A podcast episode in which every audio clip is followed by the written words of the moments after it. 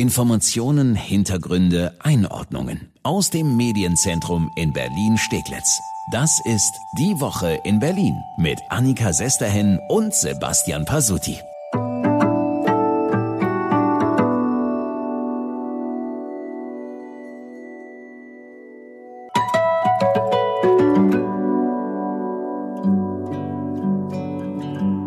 So kann's gehen. Wir wollten eigentlich an dieser Stelle mit Ihnen über die Sperrstunde sprechen, aber noch während wir hier im Studio aufgezeichnet haben, wurde zumindest für einige Bars hier bei uns in Berlin diese Sperrstunde vom Berliner Verwaltungsgericht gekippt. Und damit erstmal Hallo, herzlich willkommen zu unserem Podcast Die Woche in Berlin.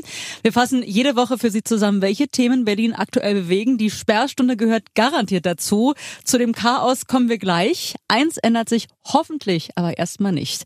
Der Berliner Senat, der bietet ja Soforthilfe Hilfe für Berlins Gastronomen an. Ja, es gibt eine weitere finanzielle Hilfe für Berlins Gastwirte. Bis zu 3000 Euro Mietzuschuss. Auf die können sich Gastronomen jetzt bewerben, deren Einrichtungen zu den Schankbetrieben gehören. Laut Gewerbedatenbank sind das so ja zweieinhalbtausend Lokale hier bei uns in Berlin. Das können Restaurants sein, Bars oder Kneipen.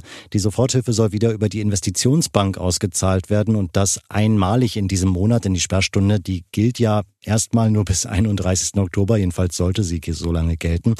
Und, und das war Finanzsenator Kollatz wichtig, das nochmal zu betonen, es soll bürokratisch da jetzt keine großen Hürden irgendwie geben. Der Antrag für die Soforthilfe soll ganz leicht auszufüllen sein. Schnell und unkompliziert soll das gehen und die Hilfe soll auch einfach verlängerbar sein, laut Kollatz. Eine Kleinigkeit gibt es aber für die Gastronomen zu beachten. Die müssen nämlich nachweisen können, dass sie wirklich durch diese Sperrstunde deutliche Einbußen hatten. Ja, und das sind schon sehr viele. Wir haben in der Kiezkneipe zum Hecht in Charlottenburg nachgefragt.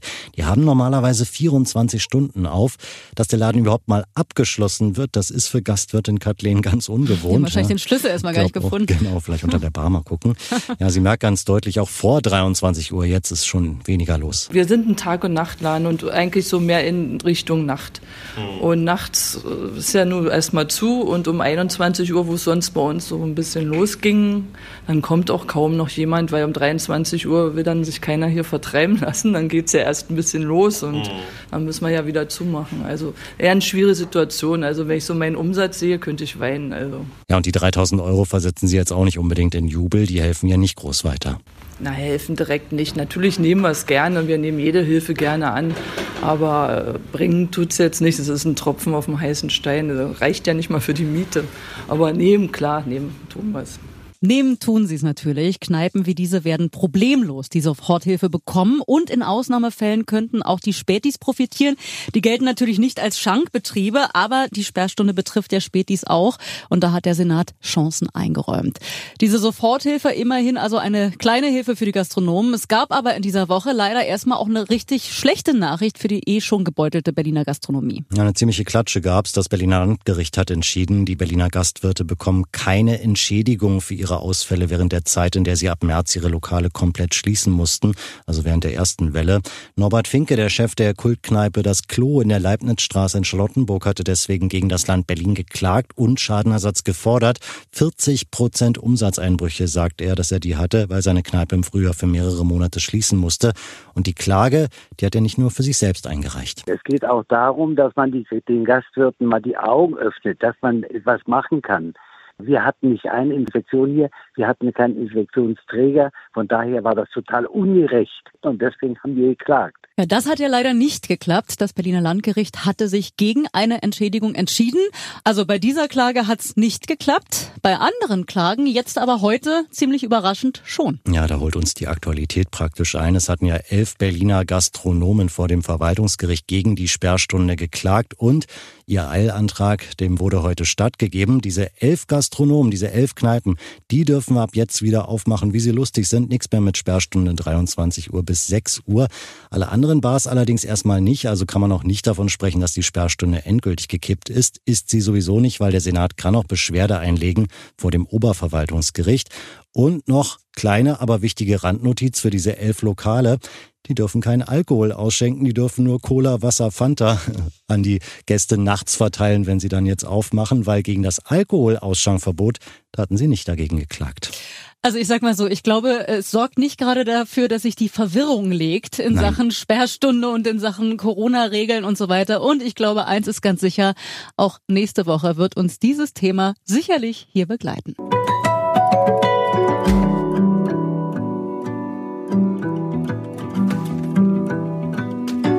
Eine Mauer verläuft wieder durch Berlin. Diesmal ist sie allerdings unsichtbar. Sie verläuft aber genau dort, wo bis 89 auch die richtige Berliner Mauer stand. Diese neue Mauer, die richtet sich nach den Corona-Infektionszahlen. Ja, auf der einen Seite explodieren die Zahlen vor allem im alten Westberlin, in Neukölln, Kreuzberg, Tempelhof, Schöneberg, Charlottenburg, Wilmersdorf zum Beispiel. Im alten Osten, in Pankow, Marzahn, Hellersdorf, Lichtenberg und Treptow-Köpenick, da sind die Zahlen vergleichsweise noch klein. Ja, es fällt schon sehr auf, sehr merkwürdig und es kann ja eigentlich kein Zufall sein, dass das alles Ostbezirke sind. Das müssen wir uns mal genauer anschauen. Das erste, was mir dazu einfällt, ist in Bezirken wie Friedrichshain-Kreuzberg oder Neukölln zum Beispiel, da leben ja einfach mal deutlich mehr Menschen auf sehr engem Raum. Also im Vergleich zum Beispiel zu Marzahn-Hellersdorf. Ja, das kann definitiv ein Grund sein, dass sich da mehr Menschen begegnen in Bus und Bahn, in Büros, Bars, Kneipen etc. Außerdem kommen in die Innenstadtbezirke eigentlich ja auch deutlich mehr Touristen. Die sind aktuell aber kaum da.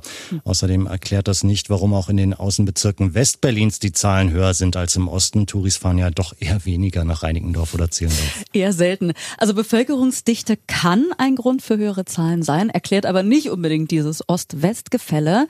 Wie sieht's mit dem Einkommen aus? Wer weniger Geld zur Verfügung hat, ist logischerweise irgendwie weniger mobil, weniger unterwegs und kann vor allem weniger reisen und so auch nicht das Virus aus dem Urlaub mitbringen. Ja, könnte man denken. Dem widerspricht aber, dass die Ostbezirke beim Pro-Kopf-Einkommen ziemlich gut im Vergleich dastehen.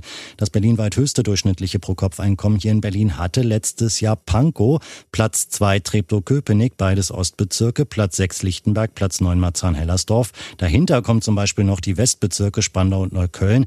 Es ist also nicht so, dass die Ostbezirke im Vergleich weniger Geld haben und deshalb nicht reisen können. Vielleicht machen sie es weniger Urlaub. Das kann schon sein, lässt sich aber statistisch schwer sagen. Also es sieht erstmal nicht wirklich danach aus, dass der Geldbeutel jetzt der Grund für dieses Ost-West-Gefälle ist. Interessant wird es aber bei der Altersstruktur der Bezirke. Das ist ja auch ganz unterschiedlich in Berlin. Wenn wir auf die Corona-Zahlen schauen, dann gibt es die meisten Neuinfektionen ja bei den 20 bis 39-Jährigen. Und das ist wirklich ein Punkt. Ja, die Mitteljungen nenne ich sie mal, hm. 20 bis 39. Von denen leben verhältnismäßig viele in Friedrichshain-Kreuzberg, Schöneberg, Charlottenburg, Neukölln, auch in Mitte. In Marzahn dagegen, da ist die Bevölkerung deutlich älter, damit wohl weniger unterwegs, deutlich weniger Partys. Klar, die sind weniger in Kneipen. Kann also ein Grund sein, das Alter. Allerdings leben in Steglitz-Zehlendorf, ein Westbezirk, auch eher weniger von der Generation Mitteljung. Mitteljung finde ich ganz hübsch. Für das Ost-West-Gefälle kann das Alter also nicht der alleinige Grund sein. Was ist mit dem Punkt Migrationshintergrund? Das wird ja auch immer wieder äh, gesagt, immer wieder so ein bisschen hochgekocht auch. Da kann ich mal die Statistik rausholen. Die meisten Menschen mit Migrationshintergrund, die leben in Mitte, Neukölln, Charlottenburg-Wilmersdorf, Tempelhof-Schöneberg, Friedrichshain-Kreuzberg und ganz hinten Lichtenberg, Marzahn-Hellersdorf, Treptow-Köpenick. Ja, da haben wir es, ne? statistisch definitiv ein Ost-West-Gefälle, was die Einwohner mit Migrationshintergrund angeht. Und wir können ja nicht von der Hand weisen, dass wir große Hochzeiten in Neukölln zum Beispiel hatten, hunderte Gäste ohne Mundschutz auf engem Raum. Auch das hat die Zahlen in Neukölln nach oben getrieben. Außerdem sagt zumindest Neuköllns Gesundheitsstadtrat Falko Lieke, dass gewisse Communities im Bezirk weniger Infos über die Hygieneregeln haben. Kann also auch einer der Punkte für das Ost-West-Gefälle sein. Ein anderer könnte die Mentalität sein. Also es wird ja immer wieder gesagt, die Ostberliner, gerade die, die auch damals die DDR-Zeit miterlebt haben, halten sich mehr an die Vorgaben, sind irgendwie regelkonformer. Das kann definitiv ein Punkt sein, ja, lässt sich aber ganz schwer untersuchen, müssen wir sagen. Zumindest sagen 74 Prozent der Ostdeutschen in einer aktuellen Umfrage, dass es in der heutigen BRD weniger Miteinander als in der DDR gibt.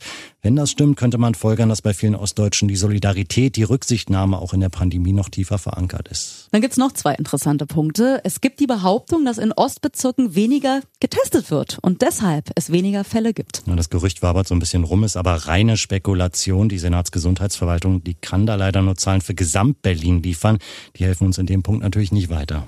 Ja, und dann zum Abschluss noch eine recht spannende Spekulation, wenn du mich fragst. Es gibt nämlich folgendes Gerücht, die Zahlen seien im Osten so niedrig, weil es in der DDR Pflicht war, sich auf Tuberkulose impfen zu lassen mit dem Stoff BCG. Ja, das wird derzeit in mehreren Studien untersucht, ob dieses BCG einen Einfluss bei Covid-19-Infektionen hat. Es gibt schon seit einigen Jahren eine laufende Studie in Griechenland. Da bekommen Senioren bei ihrer Entlassung aus dem Krankenhaus eine BCG-Impfung und die Zahl der Atemwegsinfekte sank in der Folge um 80 Prozent im Vergleich zu den Senioren, die nur ein Placebo bekamen. Aber ob wir das jetzt so eins zu eins auf Corona übertragen können, das weiß wirklich noch niemand. Es ist wirklich schwierig zu sagen, wie es dazu kommt, zu diesem Ost-West-Gefälle bei den Corona-Zahlen. Aber am Ende ist es wohl so ein Mix aus all diesen Gründen, die wir gerade genannt haben. Vielleicht auch noch ein paar mehr, die uns nicht bekannt sind. Klar ist aber eins, das Virus macht am Ende ganz sicher an keiner Bezirksgrenze Halt.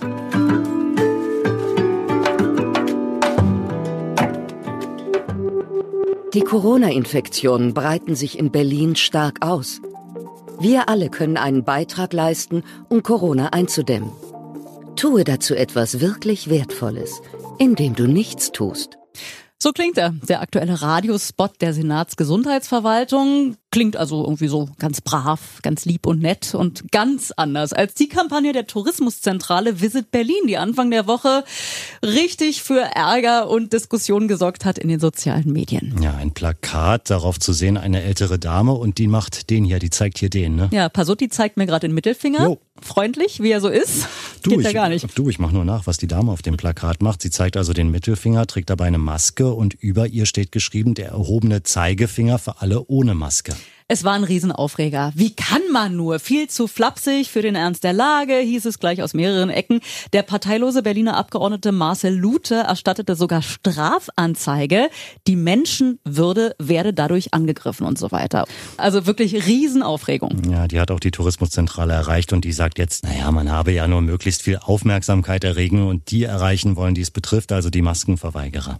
Also Aufmerksamkeit haben sie auf jeden Fall erreicht. So gesehen wurde das Ziel also wirklich äh, erlangt gelangt.